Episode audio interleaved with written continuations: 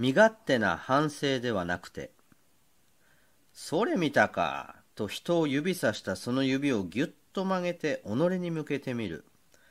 心の体操第一は指曲げ体操で、自分自身を顧みて身の程を知るという反省の勧めみたいなものでありました。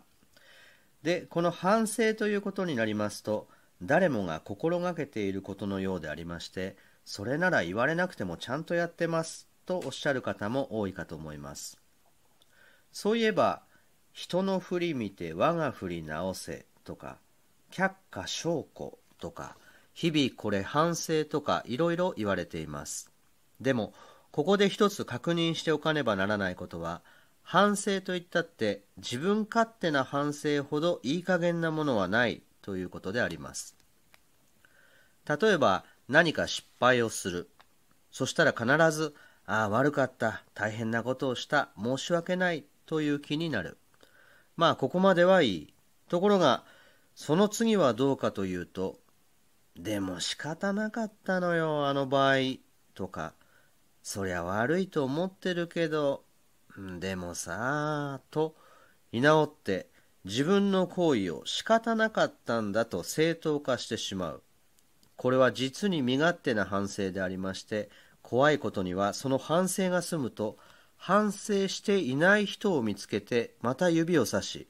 あの人ちっとも反省の色がない。ひどいわね。それに比べて私なんか反省しきり、見上げたもんよね。なんて悪いことをしたことが身勝手な反省のおかげで自慢の種にまでなってしまうこともあり得るわけです。そこでやっぱり自分で勝手な反省をするのではなく仏様を仰いで自らを顧みなくては本当の反省にはならないと思うんです。特に阿弥陀如来という仏様はこの私の自分を良しとする心を徹底的に打ち砕いてしまわれるお方である学者はこの仏様の働きを自力の無限否定という言葉で表現しておられます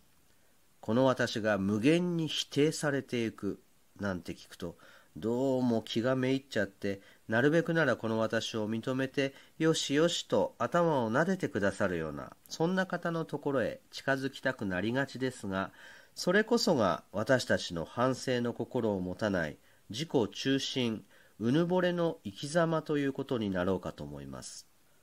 ともあれ心の体操第一として指を曲げてみようと申し上げたのは人を指さすのが大好きな私たち他人の悪口なら嘘でも面白いが自分の悪口なら本当でも腹が立つというこの私を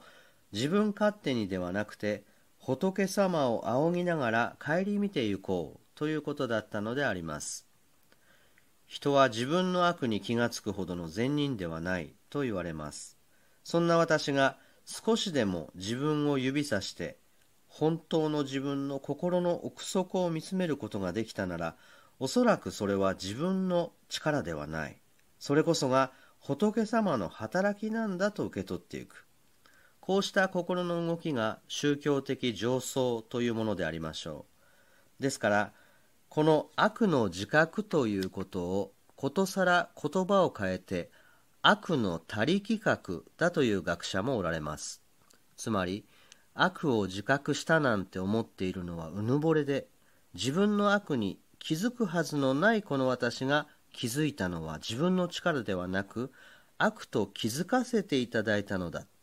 物力他力による目覚めだというわけです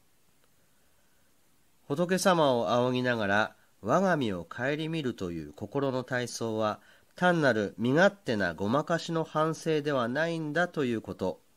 少しはお分かりいただけましたでしょうか？